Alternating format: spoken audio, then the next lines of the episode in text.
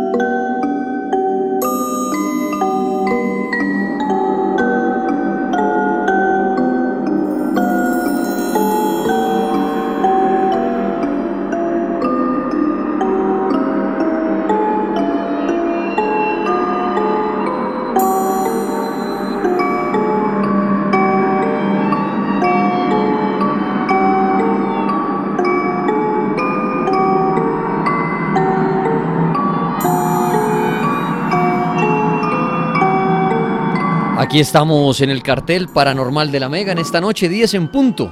Aquí estamos Juan Palaguna y Giovanni Tres Palacios, en la producción Juan Camilo Bejarano. Bueno, inicia el cartel paranormal. Ya dejamos nuestro tema sexual, que estuvo bastante interesante, de verdad. Si usted tiene alguna inquietud sexual o algo, pues eso estuvimos hablándolo a lo largo de dos horas con un médico. De pronto usted después de la medianoche oye la repetición y coincide esa pregunta con que tiene usted con alguien que la haya hecho y dice, ah, venga, me sirvió bastante el cartel de la Mega esta noche. Es noche de miércoles, ¿no? Con, como con cara de domingo. Pero ya mañana, después del mediodía, uno se relaja y dice, uy, no, ya esta semana rapidito, otra vez ya mañana viernes, diría uno mañana. Bueno, numeral, el cartel trabaja. Aquí estamos en el cartel paranormal. Tendremos historias paranormales que tanto nos apasionan. Sí, las historias de los oyentes son buenísimas. Hay unas para no creer que iría uno, pero un oyente no saca nada con inventar realmente en el tema paranormal y por eso esas historias son magníficas. Eh, en, nuestra cuenta El Cartel de la Mega, en Instagram El Cartel de la Mega, y en nuestro grupo de Facebook El Cartel Paranormal, hay una publicación que les acabo de dejar que dice, si pudiera hacerle una pregunta al Papa, ¿cuál sería? Si usted pudiera hacerle una pregunta al Papa, ¿cuál sería? Aquí hemos hecho, si usted tiene una pregunta para Dios, para el diablo, pero póngase a pensar que el Papa estuviera frente a usted en una entrevista y le diera, tiene derecho a una pregunta. ¿Qué le preguntaría usted al Papa? En esta noche, ahorita, cuando empiecen a llamar, pues les voy a preguntar eso. ¿Qué pregunta le haría usted al Papa? Y aparte de esto, tengo al Monseñor Andrés tirado esta noche para que en esta primera parte usted le haga una pregunta a él.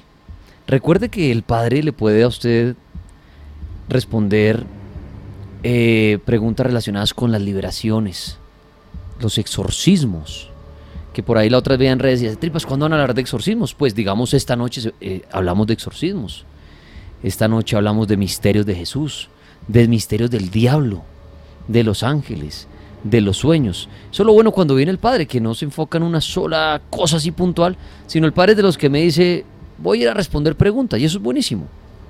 Y usted dice, ¿qué clase de preguntas? Pues todo lo relacionado a la religión es muy bueno que usted le puede preguntar cosas sobre la luz, sobre la oscuridad, los demonios, repito. También el Padre para los que tienen ese misterio de los sueños, también el padre durante muchos años ha investigado el, el misterio de los sueños, la interpretación de los sueños. También se puede ver por ahí la pregunta. Entonces, será una hora con el Monseñor Andrés Tirado y con el Papa en cuanto a su pregunta para el Papa. ¿Qué pregunta le haría usted al Papa?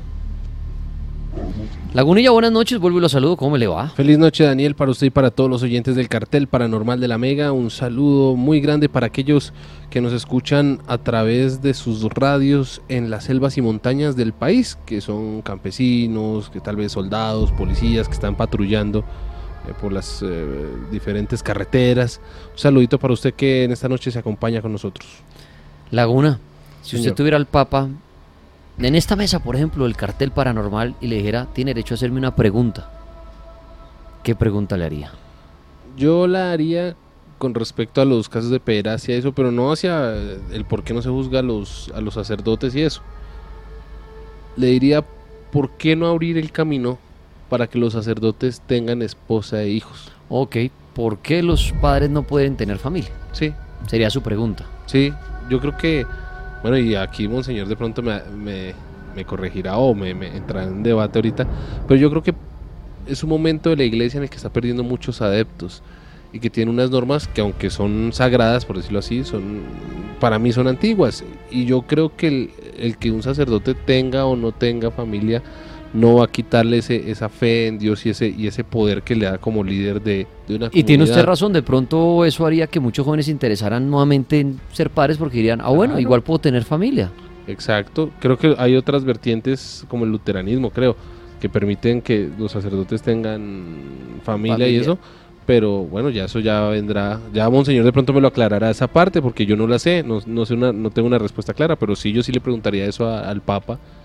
Interesante. Monseñor Andrés, buenas noches. Muy buenas noches a todos, miles de bendiciones, miles de éxitos y qué bueno estar de nuevo acá con los oyentes.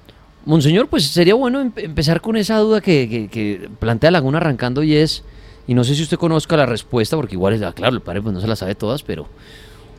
eh, y algunos se preguntarían, ¿por qué inclusive hoy en día la iglesia no le permite a los padres tener su familia? O sea, pues, me refiero a su esposa, a sus hijos. ¿Por qué? Bueno, eh, los que saben, yo soy fundador de la Congregación Sacerdotal Internacional Católicos Independientes. Yo pertenecí, los que la mayoría que estamos en la congregación, a la Iglesia Católica Apostólica y Romana.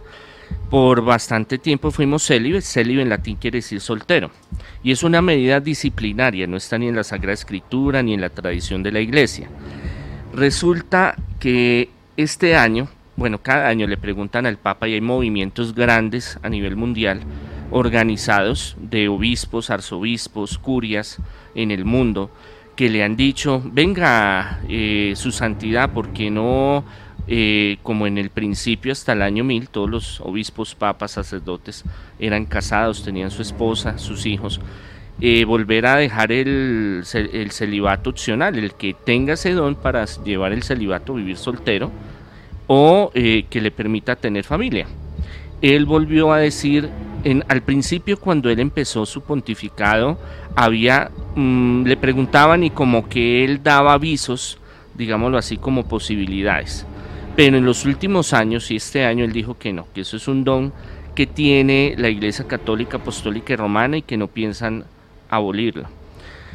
En el año 1000, el Papa Ilebrando decidió que fueran célibes. Bueno, ya varios papas anteriores trataron de hacerlo, de que el sacerdote fuera célibe, o sea, soltero, que no tuviera esposa ni hijos, porque económicamente, eh, primero era por una cuestión también de misionar, para poder misionar y estar eh, más entregado al pueblo, y bueno, pero en el fondo era una cuestión económica, una cuestión de que no iban a haber herederos, si no habían herederos nadie tenía que ir a pelear por los bienes de la iglesia.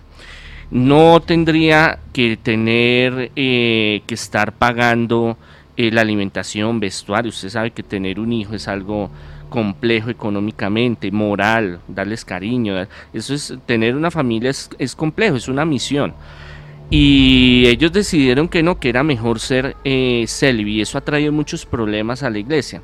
aunque, aunque en la realidad la iglesia tiene unos problemas muy profundos, la iglesia católica, apostólica y romana, que no es solo el celibato, sino hay unos problemas graves, eh, cuestión económica, política, religiosa, problemas, por ejemplo, eh, de organización, problemas de evangelización, problemas... La iglesia no ha querido modernizarse, el Papa está en ese proceso, pero hay mucha resistencia en al interior. Sí, no, no es que el Papa tome la decisión mañana y diga, no, eso tiene una... No, él no puede. Eso él no puede. Él tiene que tener el, el Vaticano hay algunas cosas que el Papa es como el presidente. El presidente puede decir, bueno, yo quiero hacer esto, quiero hacer lo otro, pero si el Senado, la Cámara, el Congreso no lo apoya, él no puede hacer eso. Y, eso pasa en el Vaticano. Él no puede decir y decir, hoy voy a ordenar eh, sacerdotes casados, aunque hay en algunas partes del mundo sacerdotes casados católicos, apostólicos y romanos, por ejemplo en África. Y entonces todas las iglesias que son independientes, ortodoxas, anglicanas, es opcional. Como en mi iglesia yo tengo mi esposa, mi hija, y pues vivimos muy bien y la gente sabe y nos reconoce y, agrega un valor especial, digamos, al ministerio sacerdotal y familiar, porque no es lo mismo usted, aunque el Espíritu Santo lo guíe y le dé sabiduría, de dar consejos matrimoniales, ya vivir en pareja, la crianza de los hijos y toda esta cuestión es más vivencial, es más de cada día y los retos que trae la vida. Entonces ese es el problema que hay ahorita, con los grandes problemas de homosexualidad que hay en la Iglesia Católica Apostólica Romana, según las estadísticas casi un 80%, eso no me lo estoy inventando yo, lo pueden buscar por internet en las investigaciones que hay, investigaciones muy serias, y con el problema de esta gran cosa terrible que es la violación de los niños a nivel mundial, una cosa mundial que que cada día se destapan tantas cosas, pues hay un movimiento muy grande eh, en el mundo, tanto de sacerdotes, obispos, eh, laicos que piden, pero también hay otros que dicen que no, que es mejor que no ven a un sacerdote casado con familia, aunque eso no tiene en, digamos, en el oficio del sacerdote ni más ni menos un sacerdote casado puede ser igual que un célibe y un célibe puede ser igual que un sacerdote casado. Un, sacerdote, un padre que tiene familia escondidas, padre, por ejemplo, es expulsado inmediatamente de la iglesia no, se enteran o qué no, pasa? No, no, eso va a un proceso. Y entra, ese es uno de los escándalos que ahorita se ha destapado mucho, porque de el 10% de la iglesia de, de sacerdotes que han tenido hijos eh, o tienen hogares, digamos, eh, eh, secretos, escondidos, entra a la jurisdicción y hacerle un proceso. Ya depende del obispo ordinario, el obispo de la diócesis, decir, bueno, lo, le permito que siga o realmente le, que pida la dispensa y que se vaya. Ahorita se han amarrado mucho los pantalones, por decirlo así, le han dicho, no, mire, sabe que aquí no lo recibo, pero hay en lugares, en ciudades, por ejemplo, intermedias o en pueblos, que hay muchos, por ejemplo, Ibagué, y lo puedo decir con conocimiento, hay muchos sacerdotes que tienen su esposa y sus hijos que los presentan como la secretaria, los presentan como los sobrinos, y el obispo sabe. Pero mientras haya como una limitación en el sentido de que usted guarde su vida personal y, que no sea un escándalo, hay algunos obispos que son tolerantes a esta, a esta forma de vivir.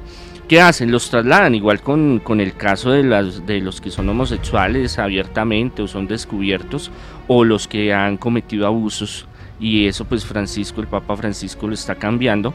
De, ¿Qué hace? Por lo general em, los cambian de parroquia, después de diócesis, después de ciudad. Si la cosa se sale de las manos, pues empiezan un proceso eh, aparte de acompañamiento psicológico y también hasta si se va hasta el ámbito judicial, pero que hacen mucho de los obispos tratan pues de arreglar todo por debajo de cuerda. Y ahorita hay unos escándalos por ejemplo en Estados Unidos de miles de millones por el, el, pagarle, digamos, a las víctimas para que se queden calladas y no digan, no, no pasó nada, esto no sucedió, y pues arreglémoslo, una conciliación se llama eso. Entonces es, es muy variable porque es, em, digámoslo, bajo el conocimiento y bajo la el callado, digámoslo así, la decisión del obispo de, la diócesis. Hay unas reglas generales que el Vaticano tiene y que el Papa tiene, pero ya va mucho más, es, digámoslo, cada obispo se encarga, es como cuando hay una empresa y tiene una sucursal y el gerente se encarga de los empleados hasta que llega un caso terrible y digamos llega hasta, hasta investigaciones judiciales y hasta el Vaticano que el mismo Papa dice, no, mire, esto ya es un escándalo y esto es terrible y yo tomo las manos, de, yo tomo el asunto en mis manos, mientras tanto es el obispo el que se encarga de ese caso. Muy bien, Monseñor Andrés Tirado, eh, están las líneas abiertas, 031-232-2124. ¿Qué pregunta le haré usted al Papa? ¿Y qué le quiere comentar al Monseñor Andrés Tirado? ¿Qué pregunta quiere hacerle? Monseñor, aquí hay una pregunta muy puntual y es, ¿el Papa Francisco, o para ser Papa, tuvo que haber sido exorcista? No, eh, digamos que el oficio del exorcista en la Iglesia Católica Apostólica y Romana, y más que yo estuve hace más de un año en el curso de exorcistas en Roma, es una cuestión de que tiene que nacer del sacerdote, digámoslo así, pero también es el obispo el que designa a alguien para que sea exorcista. Muchas veces no es que sea exorcista, sino que el obispo eh, tiene recibe muchos eh, casos de exorcismo y dice, no, yo necesito a alguien que me, me colabore y escoge a uno. Y él es el que va y hace el curso y, por lo general hay otro más, más viejo, mm, exorcista, que lo va formando. Más o menos se ha manejado eso a lo largo de los años. Em, el Papa sí tiene una filosofía muy clara, una doctrina muy clara del demonio, de los exorcismos. Él cree en los exorcismos. Eh, muy, eh, digamos, en contraposición de Benedicto XVI, que lo veía más como teología o, psicología o mitología o antropología o sociología, el concepto del demonio, de las fuerzas del mal, es, eh, más de una línea más filosófica pero doctrinalmente el Papa cree, y hay muchos videos donde él sale y dice, el demonio es un espíritu, es una fuerza del mal que ataca. Él ha apoyado mucho el desarrollo, es más, bajo el pontificado de él se dio la personería jurídica eh, especial, porque no la tenía, la Asociación Internacional de Exorcistas de, Roma, eh, y con eso pues él ha apoyado mucho y los cursos que hacen anualmente, y las homilías, las predicaciones tienen mucho contenido de eh, la parte de defensa contra estas fuerzas del mal, contra el demonio, contra eh, estas energías que quieren eh, destruir. Entonces él es un abanderado de este tema. No se sabe que él haya hecho exorcismos. hace unos años, cuando él estaba pasando por una, creo que eso era una, era miércoles de en la Plaza de San Pedro y audiencia, una audiencia grande, entonces él pasó e impuso las manos a una persona que estaba enferma y después eso, o poseído, y después vino, digamos, eh, el escándalo internacional de que le hizo un exorcismo. No, fue una bendición que le hizo. mismo padre Gabriel Amor, que ya es fallecido, eh, aclaró de que no había sido eh, un exorcismo, pero sí, la doctrina de, de la iglesia, la tradicional, y lo que el Papa Francisco siempre, desde que era sacerdote, obispo, eh, arzobispo de Buenos Aires, eh, cardenal, siempre ha sido, él habla de la existencia del demonio como un ser, no es algo mitológico, no es solo un concepto teológico, filosófico. Muy bien, estamos en el cartel paranormal, los temas de Dios, de Jesús, del Papa, de los demonios, de los exorcismos. De eso hablamos esta noche en esta primera parte con el Monseñor Andrés Tirado. Y usted puede llamar, a hacer su aporte esta noche y también le vamos a preguntar qué pregunta le haría usted al Papa. Ah, Lola Mega, buenas noches. Hola, muy buenas noches. ¿Con quién hablamos? Con Diana. Diana, bienvenida al cartel paranormal de la Mega. La primera pregunta que le voy a hacer es, si usted tuviera de frente al Papa Francisco, o tuviera la oportunidad de hacerle una pregunta, ¿qué pregunta le gustaría hacer?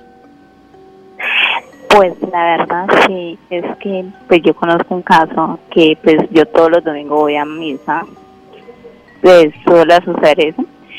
Entonces esto pues yo siempre que llego allá no sé por qué será que el padre siempre llega acompañado con una mujer.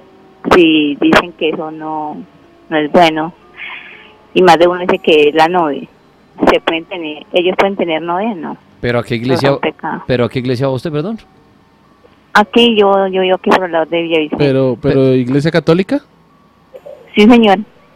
no, ellos... Porque, porque, bueno, que el padre responda, sí, o sea, usted dice es una iglesia católica que, Sí. que está regida bajo la iglesia, Bajo el Papa, el Vaticano. bajo el Papa, el Vaticano, ¿sí? Porque hoy en día hay mucha señor, iglesia sí. que uno ve en, los barrios y todo, y simplemente por tener una cruz la gente dice, ah, es una iglesia, pero a lo mejor es otra, Otra No, denominación. otra denominación, pero... Sí, es católico, yo soy católico, sí, señor. Bueno, el mundo católico es muy amplio, como lo decíamos. Católico viene de catolicón, que quiere decir universal. Pero en el, en- hasta este momento, eh, y como lo decía hace un, un rato, el Papa Francisco ha sido enérgico en decir de que no van a, a liberar, digamos, de esa promesa que hacen los sacerdotes de ser, eh, de ese voto que hacen de, de ser célibe. Entonces la, em, lo hará debajo de cuerda, no sabemos, pero oficialmente tienen que seguir el celibato, o sea, ellos no tienen eh, opción de poder andar con una mujer y decir esta es mi novia o decir mi Debe ser- compañera. Pero o- crea que ya averigüe bien qué iglesia es. Sí, claro, y A la que está asistiendo y le pregunte al padre si la iglesia es bajo el Papa, mm, si esta iglesia pertenecía pues a la comunidad del Papa, claro, así, Vaticano. al Vaticano, porque sí es muy extraño. Claro, claro. no, Aunque es casos sí me han comentado muchas cosas que, digámoslo, que mm, empieza a haber como una un relativismo y una una aceptación de algunos eh, feligreses que dicen, bueno, vemos que llega, prefiero que me llegue con una chica y no un chico, por ejemplo. Dices, yo sé más o menos, yo intuyo, o yo presiento, o yo pienso que es que ella es la novia, pero yo no me atrevo a decir nada, pero, pero bueno, yo prefiero, en el fondo, entonces nos quedamos callados y decimos, no, yo prefiero que tenga su novia y que no esté haciendo delitos por ahí de otra índole. Mm, Bueno, muy bien. Pueden ustedes hablar con el Monseñor Andrés Tirado, hacer preguntas en nuestras redes sociales. ¿Qué pregunta le haré a usted al Papa? Acá le hacen una pregunta al Monseñor también relacionada al Papa. Dicen, Monseñor, usted que ha tenido la posibilidad de estar en el Vaticano, ¿la persona común como yo tiene acceso a la biblioteca de ellos? No, mire, lo más difícil en- de las, bueno, hay muchas cosas, pero eh, hay un permiso que uno puede pedir, que eso es muy demorado y es difícil, a menos de que uno tenga ya una, una palanca, como digo, palancazo. sí, un- alguien que esté bien relacionado. Tampoco puede ser cualquier cura, cual- perdón, cualquier sacerdote por ahí, sino tiene que tener buena relación para que le den un permiso especial. Uno puede tener un permiso, hay, hay tours, digámoslo así, de donde rara vez permiten llegar hasta la entrada o pasar por un- alguna sala, digamos, de, de la Biblioteca del Vaticano. ¿A quienes les dan permisos? A gente que tiene un perfil alto de investigadores, científicos, médicos, que tengan una palanca ya y le digan, bueno, usted viene a hacer una investigación, usted viene a hacer esto, lo otro, porque por lo general no dejan bajar, digámoslo así. Eso es una parte subterránea y en esa y, en- y el poder estar en la biblioteca es un privilegio y aún hay partes de la biblioteca que no le permiten entrar a personas del gobierno vaticano, por ejemplo. Hay, hay pabellones que son clausurados y que solo el papa o cardenales pueden entrar. Entonces es una cuestión muy vigilada. Eh, piden unas recomendaciones muy, muy estrictas para poder entrar.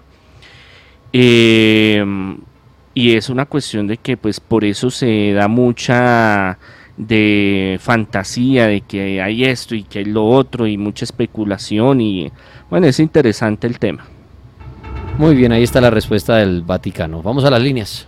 Aló, la Mega, buenas noches. Aló, buenas noches. ¿Con quién hablamos? Con Zulima. Bienvenida al cartel paranormal de la Mega. Bueno, Bueno, primero que todo es para darles las gracias y felicitarlos porque tienen un programa excelente y hace muchos años lo, lo disfruto. muchas gracias, muchas gracias por estar pendiente de nosotros. Y a Daniel, que algún día me hubiera gustado conocerlo en persona. ¿Que le hubiera gustado conocerme en persona? Sí, porque... Pero no me he pues, muerto. Pero yo pues ahorita no veo, entonces pues... No, en cualquier momento, en cualquier gira del cartel, en cualquier cuando hacemos nuestros programas He por fuera. ir, o sea, he querido ir, pero pues las cosas no se han dado, entonces ahorita estoy pasando por una situación de salud. Entonces, uno de los sueños que tenía, o sea, yo nunca he sido fanática de las personas de los medios, pero pues sí me gusta cómo maneja el programa y lo que nos dicen a nosotros las mujeres en especial. Deje, muchas gracias. O cuando quiera venir al programa, cuando ya esté mejorcito o algo, se le recibe sin ningún problema. Bueno, si Dios me da la oportunidad, ya estaré. Bueno, muy bien. Bienvenida. Ahora sí la oímos. ¿Qué nos quiere comentar? Bueno, mi pregunta, lo que le preguntaría al Papa es por qué, o sea, yo no entiendo mucho la religión, pero he estado en distintas partes donde hablan la palabra y desde que yo la escuché, eh, pero no la entiendo. O sea, si la Biblia dice que la Biblia es inspirada por Dios y que nadie debe meterle ni ponerle, sino lo que Él dice, ¿por qué la Biblia tiene libros que fueron inspirados por el hombre, más no escritos pues a los mandamientos que Él mandó? No sé, tiene varios libros que no, no fueron redactados en el tiempo por, sino por los que por lo que él mandó, sino que hubieron libros que el hombre los metió. O sea, ¿por qué la, libra, la, la- perdón, la Biblia tiene libros que escribió el hombre? Sí, ella la católica. Le preguntaría usted eso al Papa.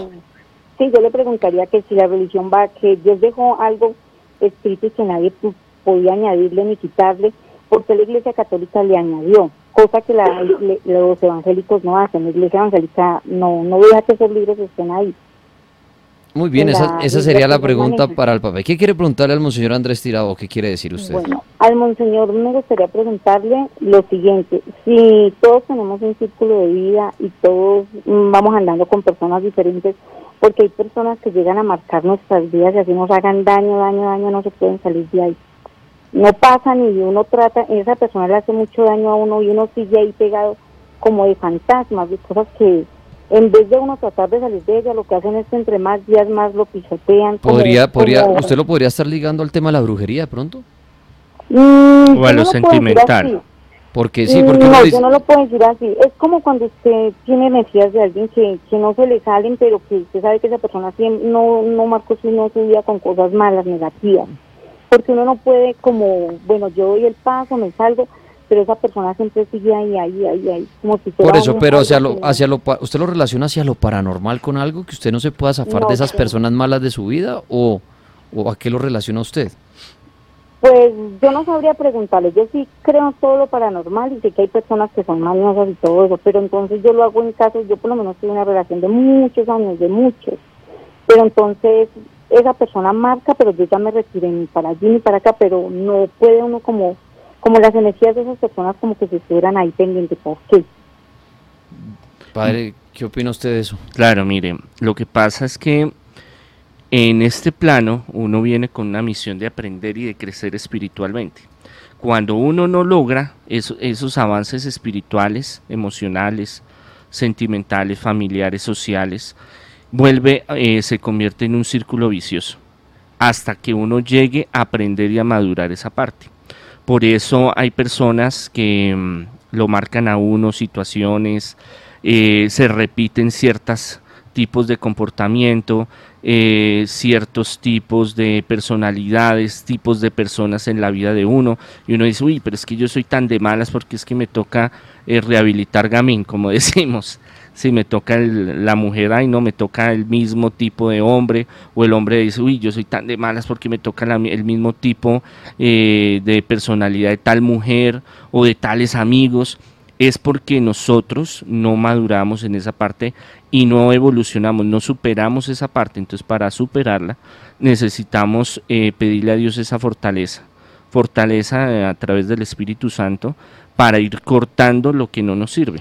Padre, ¿no podría estar relacionado a la brujería? Usted que también maneja estos temas, esas personas que dicen, pero yo me trato de zafar a esta persona que tanto daño me hace. Hablemos de los noviazgos, de los matrimonios, que uno dice, pero esa mujer o ese hombre tanto daño me hace, me maltrata, me engaña, y yo ahí sigo arrodillado como un pendejo, como una boba. Ahí se puede meter el tema de la brujería también. Sí, hay una parte que es psicológica, que es de dependencia emocional, sexual, económica, social. Hay muchos tipos de dependencia y em, hay personas que son muy manipuladoras y el, digamos, es, hay personas que son muy débiles en muchas áreas y se termina convirtiendo en círculo vicioso. Pero también en la brujería hay trabajos que se llaman, pues, popularmente ligación El o amarre. amarres donde hacen de que esa persona eh, se obligue, se obligue en contra de su voluntad por más que luche a que recaiga. Y entonces que yo veo a esa mujer, yo veo a ese hombre, y es que no sé qué me pasa, pero yo no puedo, y es que yo siempre termino embarrándola, yo siempre termino cayendo. Muchas veces sí hay cuestiones paranormales. Y aquí en la cultura colombiana tenemos esa tradición de amarrar al novio, amarrar al esposo, amarrar a la novia, amarrar a la esposa, porque el miedo a perderla, el miedo a que se vaya, el miedo a que no me corresponda, pues hace que yo también recurra a fuerzas negativas. Muy bien. 10 de la noche, 28 minutos. ¿Qué pregunta le haría usted al Papa? Estamos planteándole eso hoy a nuestros oyentes. Ahorita más adelante vamos a ver historias paranormales. Pero por ahora usted tiene la oportunidad de hablar con el Monseñor Andrés Tirado. ¿Qué le quiere preguntar? ¿Qué le quiere comentar?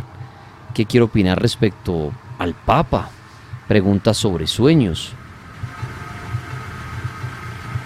Acá, digamos, en Facebook le, dicen, le preguntaría al Papa, eh, ¿por qué ocultan hallazgos sobre la Biblia, sabiendo que esto ayudaría para que las personas tuvieran más fe, por ejemplo? Preguntaría al Papa, dice Víctor Acero, si es verdad de las partes perdidas de la Biblia y cuál es el temor de revelar la verdad al mundo. Kevin Ayala le preguntaría por qué las mujeres no pueden hacer el papel de sacerdotes.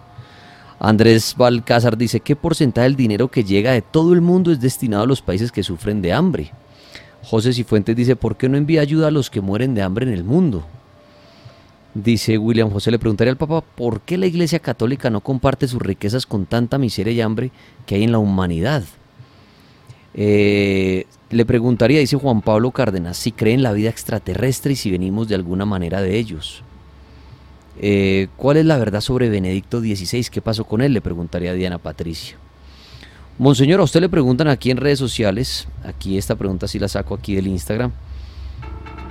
Dice, Dani, quiero saber qué piensa el padre de lo que dicen sobre los reptilianos camuflados en el Vaticano y el tema de los Illuminatis. Eso lo dice Dariana Martínez. ¿Qué opina usted, Monseñor, esto? Bueno, pruebas de... Lo que pasa es que la masonería, eso sería un muy buen programa hay varios tipos de masonería, hasta masonería cristiana, masonería eh, judía, masonería de diferentes corrientes.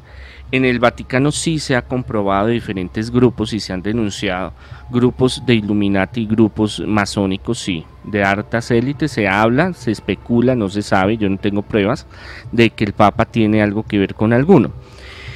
Pero de los reptilianos, eh, lo que pasa es que en ese ambiente del de lo extraterrestre, eh, no hay una doctrina oficial, digámoslo así. No todos los ufólogos se reúnen y dicen esta es la doctrina oficial de los reptilianos. Entonces unos dicen una cosa, otros dicen otra. Eh, puede ser, yo no me cierro a ninguna posibilidad, pero eh, que hayan pruebas reales de que estén detrás de, eh, de los grandes consorcios, de las grandes empresas, monopolios, de los gobiernos, del Vaticano, me deja muchas dudas. Igual hay una, un, algo que se llama en economía y en política eh, equilibrio de poderes. Siempre hay bandos diferentes y eso hace de que se equilibren las cosas. Y pues eh, se habla mucho de muchas cosas. Lo único que sí puedo decir es que de las investigaciones, no que yo me lo esté inventando, eso lo pueden buscar hay investigaciones muy serias que en grupos del Vaticano es más en relación con la mafia está también grupos masónicos. Ah, Lola Mega, buenas noches. Hola, buenas noches. ¿Con quién hablamos? Con Jonathan Daza de Cali, ¿cómo van? Bien, muy bien, bienvenido al cartel paranormal. Dos preguntas. Una, la que usted tal vez le haría al Papa Francisco y la segunda, la que usted tiene para Monseñor. Lo escuchamos. Bueno, la buena, muchas gracias también. Un abrazo para Daniel, mi ídolo radial, como siempre. Te mando un fuerte abrazo, papá. Y al Monseñor que un aprecio, la bendición también. Un abrazo, mi amigo Jonathan Daza. Que ahora sí, eh, ¿cuáles son sus preguntas? La, pregunta del Papa. Eh, yo soy muy fanático de, de, un canal de YouTube que se llama Liberémonos de la Matrix, ¿no? Ahí cuentan mensajes revelados de las canciones, de los Illuminati, habla mucho. Y me gustó mucho un video donde él habla, el video que no quiere que vea el Vaticano. Y, y, algo sí me concuerda, o sea, porque allí en el Vaticano hay unas estatuas que son como siete, el número cabalístico y que cuando usted forma las estatuas, desde lejos forma la cabeza de una serpiente. Entonces mi pregunta al Papa sería, ¿a qué Dios realmente le verían? Porque es que siempre se habla como ese misterio de que realmente no le están como adorando al, al Dios, sino como a un Dios pagano. Entonces, esa sería mi pregunta. Al Papa. Y esta noche, ya que tiene aquí al Monseñor Andrés Tirado, ¿qué quisiera decirle, preguntarle, comentarle? Eh, como él maneja mucho el sueño, ¿puedo, puedo comentarle un sueño? Claro. Bueno, gracias, tripas. Mira, eh, y mira que el viernes me levanté asustado precisamente por esto, porque que mira, soñé que estaba, pues ustedes saben que yo soy invidente, y pero igual como, como le explicó Doble, no no me limita que yo pueda soñar con, con lo que yo ya vi, ¿no? Con personas, los colores, todo eso, ¿cierto? Sí. Sí. Entonces, ¿qué pasa? Que el viernes me soñé que estaba en un parque, veía a la gente feliz, jugando, y como que dije, ya vengo, voy al baño. Entonces, listo, me entré al baño, sentí las manos frías, claro, era porque, pe- o sea, yo, yo llegué a sentir las manos frías, pero era porque me estaba lavando la mano, pero en serio, o sea, yo sentía las manos frías. Y luego como que oigo un... O sea, como ese impacto, y realmente fue que cayó un meteorito encima de todos nosotros, y lo único que pude pensar era, Diosito, perdóname por todo lo malo, bendice a mi familia, bendice a mis amigos. O sea, pensé en todo el mundo, la verdad. Pensé en todo el mundo y todo se derrumbaba, todo, todo. Hasta yo sentía como que, o sea, como que el meteori- meteorito me hubiera caído encima, que yo estaba dormido boca abajo, me caía encima, todo se destrozaba, destrozaba, y me levanté con el corazón agitado. Entonces, ¿qué puede ser eso, monseñor? Que, que uno como que le caiga un meteorito encima cuando todo está súper bien, todo está feliz, todo es felicidad. Eh, resulta que muchas veces tenemos la sugestión, ¿no? Pero aparte de que uno se sugestione de cosas que suceden en nuestro diario vivir, hay algo que es, eh, digamos, compartido por la humanidad. Hay muchas personas que en ciertas épocas eh, reciben cierta clase de mensajes sobre eh, peligros que hay. Entonces, ahorita en cuestión eh, bélica, digámoslo así, se pueden dar ciertas cosas eh, complicadas y Colombia puede estar afectado, pero todo es también eh, un mensaje para que uno pueda orar y pedirle al Señor la protección para Colombia, Venezuela, el mundo entero. El mundo entero está pasando por unas crisis, eh, está caminando por el filo de la navaja en las relaciones internacionales. Entonces puede ser en cualquier momento que pase algo, puede ser que no sea, pero de todas maneras la oración es algo muy poderoso, hay que pedirle mucho al Señor de que eh, en cualquier momento que se dé cualquier cosa, sea de, en el momento que Dios nos llame de diferentes formas, estar listos y preparados para su encuentro. Monseñor, aquí hay una pregunta con usted también en relación al Papa. Y le dicen a usted si conoce o es verdad que el Papa tiene un contacto con Dios, pero mucho más directo que el que podría tener cualquier ser humano. Bueno, mire, hay. Lo que pasa es que en, en esto también hay mucha cuestión de, de mitología urbana, digámoslo así. Y de mitos, leyendas, hipótesis, de muchas cosas. Se habla de que el poder eh, de ser eh, papa recibe una gracia especial del Espíritu Santo. Entonces se podría decir de que mm, ellos reciben una gracia especial, un contacto especial. Se hablan hasta de máquinas que ha desarrollado y ocultas están en el Vaticano, pero no hay certeza sobre eso. Y yo me voy a un punto muy realista, yo me voy a un punto en el cual eh, si los papas tuvieran un contacto eh, directo con Dios, pues no, está- no hubieran tantas cosas que hubieran pasado en tantos siglos y en la actualidad, tantos eh, errores. Es más, hasta el Papa Francisco ha cometido algunas imprudencias que la misma iglesia pues se las, se las tacha. Entonces es una cuestión de que mm, depende de cómo, cómo lo vea cada persona.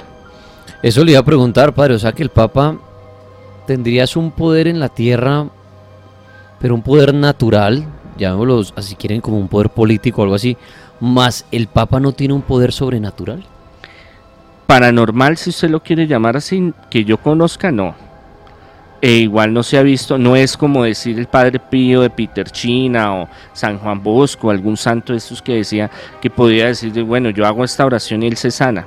No hay, no hay testimonios, de pronto los habrá, que no sean públicos de pronto, pero eh, de la gente que yo conozco que ha tenido, yo no he tenido el contacto de estar con él, pero los que yo conozco que tienen relación cercana a él, que son amigos de él, él es una persona muy sencilla, muy humilde, una persona muy eh, humana, nada extraordinario. Sino, si no fuera, eh, no tuviera la investidura papal, sería como cualquier persona que usted ve en el diario vivir.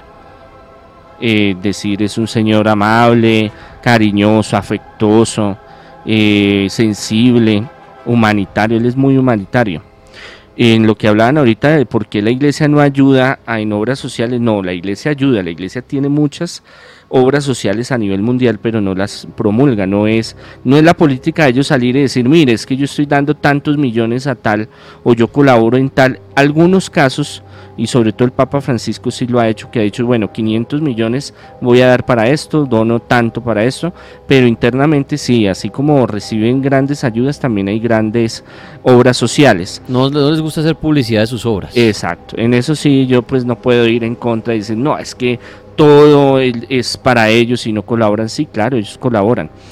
Que en el, hay muchos que critican porque el Vaticano tiene grandes riquezas, y por qué no las venden y con eso África, por ejemplo, sale de la pobreza. Lo que pasa es que ellos son, eh, ellos son custodios, esa es la palabra, de tesoros de Italia y del mundo. Por ejemplo, eh, eh, pinturas de, de, grandes pintores, cuestiones de de valor histórico. Ellos no pueden decir, bueno, yo la rifo, yo la vendo y salimos de esto, porque ellos están sometidos al gobierno italiano y a la Unión Europea. Y eso es tesoro eh, invaluable de la humanidad. Entonces hay muchas cosas, ellos no pueden coger y decir, voy a vender la piedad y con eso lo reparto en todos los pobres, porque eso no es, ellos son cuidadores de eso, más no son dueños directos de esa obra, porque es un patrimonio de la, de la humanidad. Es como si le dice, eh, eh, vamos a Grecia y entonces el templo que era de, mm, de, Afrodita, de Venus, de Artemisa, entonces lo vamos a vender para darle a los pobres. Es una cosa que no es de la mentalidad de la Unión Europea, pero la Unión Europea dice, mire, yo tengo, están las Naciones Unidas, estamos trabajando en esto y en esto y ayudamos a diferentes países y la Iglesia Romana tiene varias, varias obras sociales importantes en el mundo. Muy bien, Monseñor Andrés Tirado, 10 de la noche, 42 minutos. La Mega, buenas noches. Buenas noches, Daniel Andrés, Juan Pablo y Monseñor Andrés. Bueno, amigo, bienvenido. Si tuviera usted la oportunidad de hacer una pregunta al Papa, ¿cuál sería? Eh, bueno, yo creo que le preguntaría por qué no permitir en estos tiempos de que han habido tantos cambios eh, políticos, sociales y aprovechando todo este boom que ya lleva bastantes décadas de la liberación femenina, ¿por qué no pensar en darle la oportunidad a las mujeres de llegar al sacerdocio eh, si ellas siempre han demostrado que tienen un espíritu de bastante carácter a diferencia del hombre. Por ejemplo, en la Biblia han sido muy famosas por, por su misericordia, por su recogimiento. Amigo, es que tiene, un, eh, tiene un sonido horrible en el teléfono. Eh, ¿Es un cable o algo así? porque suena así? ¿O tiene manos libres? Aló. Aló, aló. Eh, ¿Aló? Es que se lo oye muy cortado, tiene un ruido feo. ¿Está hablando con el manos libres? El mano libre. Ah, perfecto. Ahora, si usted decía que, entonces, porque le preguntaría al Papa por qué las mujeres no pueden llegar a convertirse en sacerdotes. Sí, sí digamos, yo en mi, en mi, eso, en mi experiencia personal, he conocido muchas mujeres, no una, dos, tres, ni diez, demasiadas mujeres a lo largo de mi vida, que llegan a una edad en la cual eligen quedarse solteras de por vida, como una especie como de voto de celibato como el que hacen los sacerdotes. En cambio, uno nunca ve a un hombre de, no sé, 40, 50 que, que se solterón, como sea, consigue una esposa, porque para un hombre estar solo es muy difícil, para una mujer es más fácil. Entonces, aprovechando esa condición que tiene la mujer, ¿por qué no permitirles esas sacerdotisas, ya que tienen como esa, esa voluntad tan férrea? La otra vez yo llamé y opiné sobre un tema pareciera que cuando preguntaba, por ejemplo, a Juan Pablo, que por qué no permitirle a los sacerdotes tener esposa, hijos, y yo lo que opiné fue que existe un rango inferior al de sacerdote que se llama diácono, en el cual ellos pueden tener familia, pueden tener esposa, hijos, pero a diferencia del sacerdote, no pueden, por ejemplo, dar la, dar la comunión. De resto, ellos pueden dar la misa común y corriente porque yo he estado en Eucaristías que las preside un diácono y lo único que no va a haber va a ser la, la comunión. De resto, la, la liturgia, eh, la humilía, todo eso se ve. Entonces, eh, digamos, yo pienso que, pues tanto que reclama la gente que dejarle al, al sacerdote tener familia, pues no, porque ya para eso está el diácono y el diácono ya ha hecho toda la, la carrera de teología para que pueda ejercer como sacerdote, con la única diferencia que no se puede dar comunión. Bueno, esa, esa pregunta respecto al Papa y bueno, eh, y su aporte, pero hacia el Monseñor Andrés Tirado, ¿algo que quiera decir puntualmente? Bueno, perdimos la, la llamada de nuestro amigo. Bueno, pero sí, monseñor, se ha hablado mucho de eso, ¿no? Ya hemos tocado mucho ese tema y arrancamos con eso, que por qué de pronto los padres no pueden tener familia o por qué la mujer no puede llegar a ser, eh, a dar una misa. El, el, el, digamos, llamémoslo así, padre, el rango más alto de una mujer en la iglesia católica, ¿cuál es? Es ser abadesa. ¿Abadesa? Sí, de, de monasterio, ser monja lo que llamamos vulgarmente la monja. Sí, una monja, pero una monja especial, digámoslo la, así. Lo que llaman la madre superior. Eh, también en, eso es en comunidades. Sí, es como la que manda el, el donde viene todas las La jefe. Como sí, la, jefe. jefe. Pero hasta ahí llega. O sea, pero llega. hubo alguna vez, es que yo no sé si estoy loco, pero escuché alguna vez una historia de una mujer que alcanzó a ser papisa, que engañó a todos sí, diciendo que era, que era hombre. Sí, son varias. Bueno, a ver, lo que pasa es que de hecho, inicio el inicio es interesante porque Jesucristo rompe con toda la tradición judía. Jesús, eh, como lo llamaban rabí, rabino, maestro, eh, los rabinos nunca, eh, para la cultura judía, aunque la mujer tenía ciertos privilegios, por ejemplo, podía manejar su plata, ¿sí? no podía llegar a la misma categoría del hombre, era, era inferior, es un matriarcado, patriarcado. Entonces Jesús cuando empieza a reclutar mujeres, y son mujeres que le apoyan económicamente, ahí está María Magdalena, y las demás Marías, rompe totalmente con la tradición judía. Y es el fundamento de la iglesia la mujer. Él le, da, le devuelve dignidad a la mujer. La escoge como discípula. Discipulada a las mujeres y tiene un papel muy importante. Por eso las mujeres en todo momento están con él, hasta en la resurrección. Cuando María Magdalena va, y María y la otra María van y encuentran el sepulcro vacío. Cuando ya inicia el cristianismo después de Pentecostés, que la iglesia empieza a coger forma, los, los eh, apóstoles, para que no haya problema, digámoslo así, también es una cuestión machista, en el, poder expandir el cristianismo entre los paganos y entre los judíos, porque en toda la cultura en ese tiempo era machista, la mujer era se vendía, se prostituía, era solo para los quehaceres, era inferior, digámoslo así, que el hombre. Entonces, para no tener ese choque cultural, habían sacerdotisas, habían diaconisas y las fueron retirando. Es más, eh, eh, hay escritos donde María Magdalena y las otras Marías tienen enfrentamientos con Pedro y con los demás apóstoles por el liderazgo del grupo de los apóstoles aún la Virgen María. Y eso fue quedando a través de los años y por eso fue que eh, la iglesia decidió y continuando igual en la cena de Pascua, el Señor escoge a los doce apóstoles en la, para la Eucaristía. Entonces es una señal de que solo serían para los varones. Pero eso no quiere decir de que la mujer sea inferior para, hacer el, para eh, llevar un ministerio, digamos, sacerdotal o episcopal. Es más, en Europa, en Estados Unidos, hay mujeres sacerdotisas de la iglesia anglicana episcopal. Aquí han ordenado dos o tres mujeres, pero les ha ido como perro en misa, como decimos, porque nosotros, si apenas están abriendo las puertas a que los sacerdotes se puedan casar, y hay bastantes aquí gente que, que todavía es como novedoso, ver a una mujer sacerdotisa es un ataque y es una, es una cuestión durísima. Yo he hablado con ellas y ellas me han dicho, no son de mi congregación, nosotros no ordenamos mujeres precisamente, no porque sean, no, no, no es que tengan la capacidad. Y mire, y yo podría tener ahorita 200 sacerdotisas y preparadas, porque la mujer es más consagrada, la mujer, lo que decía este señor que ahorita llamó, es más espiritual, es más, toda la iglesia, todos los siglos se ha mantenido por las mujeres.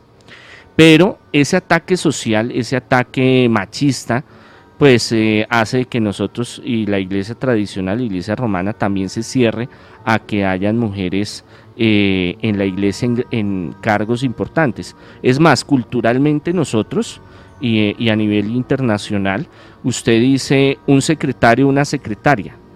Ah, no, es que él es el secretario del ministro. Ah, no, es que es la secretaria. Es que él es el chef. No, ella es la cocinera si me comprenden, hay un, desnivel todavía, aunque ya obviamente la mujer ha tenido, tiene buenos cargos, ha subido bastante, pero todavía nosotros eh, culturalmente, sobre todo en Sudamérica, tenemos una concepción muy machista y muy cerrada hacia darle esa oportunidad a la mujer. Ese, caso de la papisa Juana, Juana. Juana, sí. Hubieron varias, es más, y hay unas pruebas arqueológicas históricas donde eh, le hacían una prueba antes de ser eh, papa. Eh, diseñaron una, una, no me acuerdo ahorita el nombre. Una silla. una silla especial para que se sentara y le hacían pruebas. pero la silla, la silla tenía una particularidad, como los papas tenían su sotana grandísima. Sí. Entonces para saber si era mujer o no, tenía un hueco en la mitad de la silla para que los testículos cayeran y comprobaran que si era un hombre y una mujer que los estaba engañando. No, y le hacían varias pruebas médicas antes de ser, porque si hay muchas pruebas eh, y hay escritos y hay libros y hay, y usted va a Roma y encuentra varios lugares donde hay eh, imágenes eh, de la papisa Juana y se habla que en la historia hubieron varias papisas o papas mujeres que se hicieron pasar por, por hombres y cardenales y arzobispos. y mire que la gente... y es muy posible, porque en ese tiempo era muy factible. Y mire, señor, que mucha gente aferrada a la religión católica y todo, hablando de las mujeres, de la abuelita de uno y todo eso, ven hasta como pecado que sea una mujer. O sea, no le dan el voto a la mujer ni que a las mismas mujeres sino dice, ¿cómo se le ocurre que una mujer va a dar la misa? Eso es el hombre, es el padre. Claro, claro. O sea, no es, no es, una no es un tema solo de machismo, sino como es educación, y, me baso en mi abuelita, que era muy religiosa y todo. Ellas ver una mujer dando misa era, no, eso no, no, no, no, eso, es pecado. eso, es pecado, no, no, no, no, no, la, la misa la da el padre. No sé si fue porque relacionan al hombre entonces con Jesús, y no sé si en la mente de las personas, padre, y usted me corrige, Dios es como si fuera hombre. Claro, nosotros le damos sexualidad a Dios. A Dios, Yo creo que uno, a uno dice Dios y dice hombre. Yo creo que muy pocas personas no se dicen Dios y se imaginan una mujer.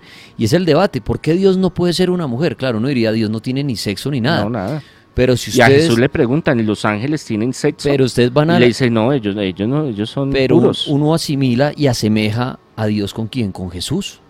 Sí, en la, parte de la iglesia católica, ¿cierto? Uno entra a la iglesia y ve a Jesús dice, pobrecito, él dio la vida por nosotros, murió en la cruz, y su padre. Y entonces uno ya dice, hombre, y hombre similar a él. y la tradición judía es masculina. yo creo que, yo creo que por eso tanto la mujer católica y entregada a la religión ve, el día de mañana ve a una mujer dando una misa y se le puede decir, venga, esto es pecado. Claro. Ese es el tema. No, mire, mire, en, San Patrick, en Nueva York, en la catedral, eh, Mm, varios me han llegado, me dicen, ay, monseñor, es que yo entré y yo no me di cuenta y era una iglesia episcopal y estaba celebrando una mujer ahí y muy terrible, yo no sé, yo la veía y no sabía qué hacer. Y yo le dije, no, es que eso es en Estados Unidos, en Europa, Inglaterra es normal, normal aún en Argentina y en partes de Brasil es un poco más, y en Uruguay un poquito más liberada esa parte. Seguramente llegará a pasar en todo el mundo, pero eso es de a poquitos. Sí, no, es que la, cuestión de la mentalidad, lo que le digo, aquí han ordenado de la iglesia anglicana a tres mujeres y eso le han hecho la vida de cuadritos. Entonces uno dice, exponer a una persona al maltrato, al bullying, a la persecución, porque nosotros socialmente y culturalmente y psicológicamente no estamos preparados, es cosa fuerte. Vamos a las líneas, la Mega, buenas noches. Buenas noches. Buenas noches, ¿quién habla? Milena. Milena, bienvenida al cartel paranormal. Si tuviera la oportunidad de hacerle una pregunta al Papa, ¿cuál sería? La pregunta que le haría al Papa sería sobre la muerte de Juan Pablo I, ya que es un misterio, pues según las leyendas, la historia dice que murió de un ataque cardíaco eh, 33 días después de haber comenzado su pontificado. ¿Ese es, el que, ¿Ese es el que se rumora que murió envenenado, padre? Sí, sí, sí exacto. Eh, esa sería mi pregunta. Dicen que tuvieron que ver la mafia italiana con pues la relación que existía entre la mafia italiana y el Banco del Vaticano. Esa sería mi pregunta para el Papa sobre la muerte, eh, la causa real de la muerte de Juan Pablo I. Muy bien, interesante. Y ahora sí, con el Monseñor Andrés Tirado, ¿qué le gustaría comentar, preguntar, aportar en esta noche? Eh, a Monseñor sobre un sueño, un sueño extrañísimo que tuve. Claro, ¿cuál? Eh, estaba soñando, pues yo tengo una bebé, una niña ya de 10 años. Eh, soñé con ella que estaba todavía pequeñita. Eh, en una calle todo era oscuro, todo era gris sin colores. Eh, estábamos por una calle principal. La única persona, las únicas dos personas que tenían vestían ropa de color y se le veía color en la piel era mi niña y a mí. Cuando íbamos acercándonos a una iglesia, la iglesia principal, eh, ese es un pueblo en la costa, eh, empezó a salir como una procesión. En esa procesión era todas personas vestidas de negro, como se simboliza la muerte, con, con capotas negras, todos completamente vestidos de negro, en total silencio. Cuando yo miro a todas esas personas, yo alzo a mi niña y solamente entre mi niña y yo había color, todo lo demás era negro, todo lo demás era oscuro. Eh, cuando yo alzo a mi niña, volteo y miro a las personas que van pasando, a las aparentes personas, y ellas me miran cuando ellas me miran, son únicamente esqueletos. Esqueletos. Yo me fui alejando con mi niña y la procesión siguió pasando. No sé qué significado tenga ese sueño, no tengo ni idea, no, no sé, de pronto el monseñor, eh, no sé. Bueno, mire, eh, a veces mmm, Dios permite que nosotros tengamos revelaciones de cosas que puedan suceder que pueden suceder, no es que van a suceder. La oración es muy poderosa, siempre lo ha dicho, y cuando uno pide que aleje cosas negativas, las puede alejar. Puede ser que eh, alguien de la familia, puede ser que Dios lo llame para estar en su presencia. Entonces, siempre cuando hay este tipo de, de manifestaciones hay que orar y pedirle al Señor que nos muestre en los mismos sueños qué es lo que simboliza pero muchas veces tiene relación a que hay algún familiar, así sea lejano, que pueda eh, partir, pero también una protección eh, cuando se ven en, blanco y negro y ustedes que se ven con su niña en color, quiere decir una protección especial del Señor. Muy bien, interpretación de sueños. Gracias a nuestra amiga por llamarnos. Vamos a, a las líneas. Aló, la Mega, buenas noches. Sí, aló. Le, voy a pedir un favor antes de recibir su llamada. Bájele a su radio, escúchenos solo por el teléfono, por favor.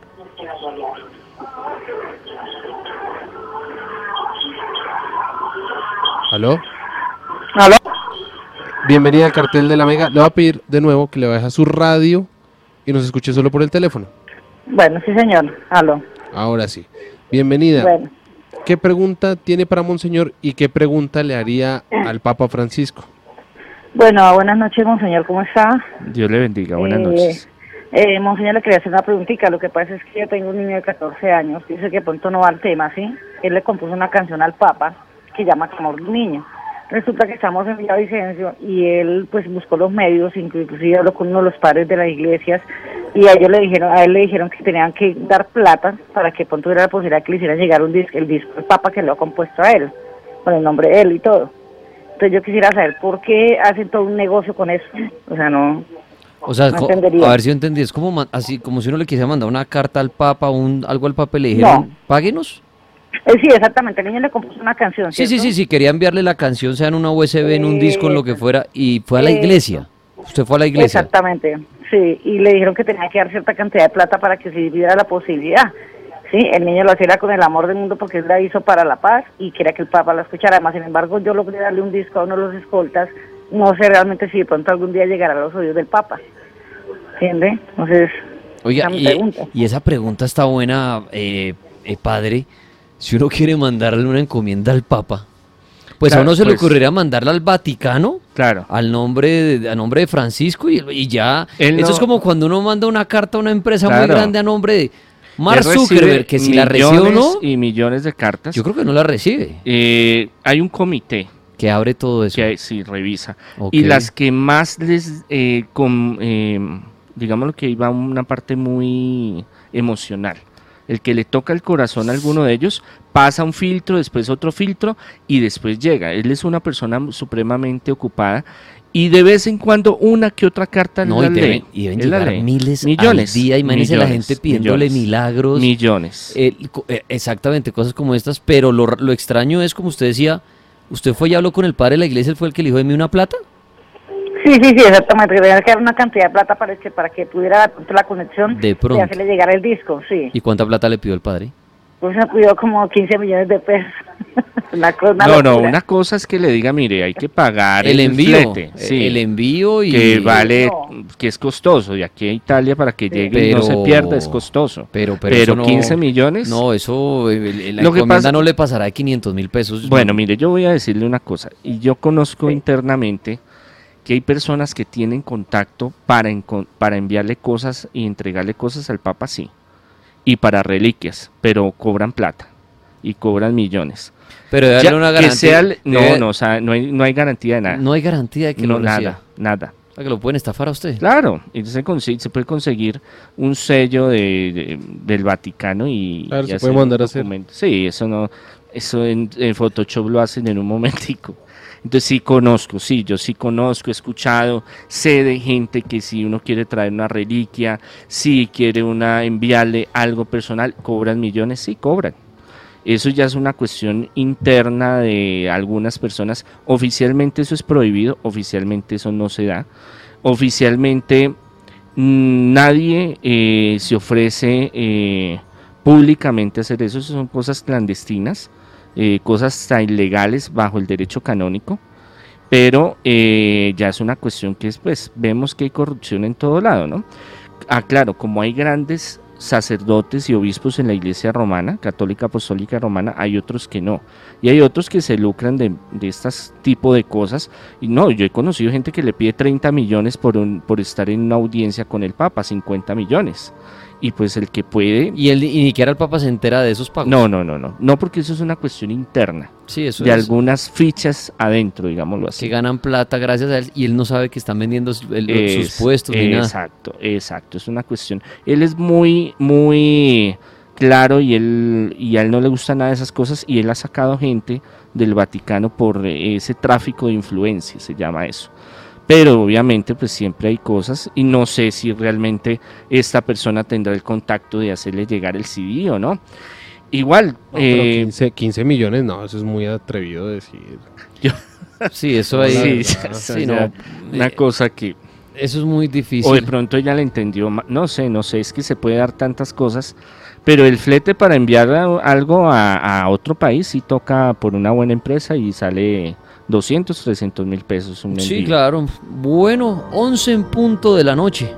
Monseñor Andrés Tirado, el tiempo vuela.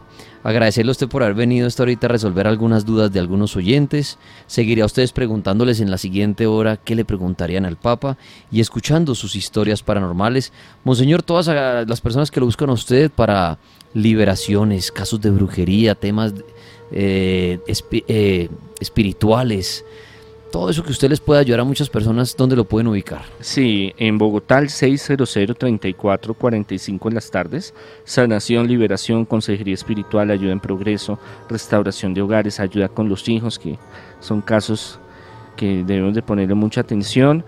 Y el fuerte, lo que es exorcismo, liberación, eh, brujería y toda esa cuestión. Y consejería espiritual, una ayuda en, en ese, en ese ámbito con mucho gusto. Está también la Escuela en Alta Espiritualidad, cursos que damos virtuales, presenciales. En YouTube, Facebook, Instagram, en Twitter pueden encontrarme. Monseñor Andrés Tirado, Congregación Sacerdotal Internacional Católicos Independientes. Monseñor, muchísimas gracias. No, a ustedes feliz noche y Dios los bendiga. Ya vienen sus historias y también la película recomendada de la noche. Estamos en vivo en el cartel paranormal, 11 de la noche, un minuto. Las puertas del más allá se abren.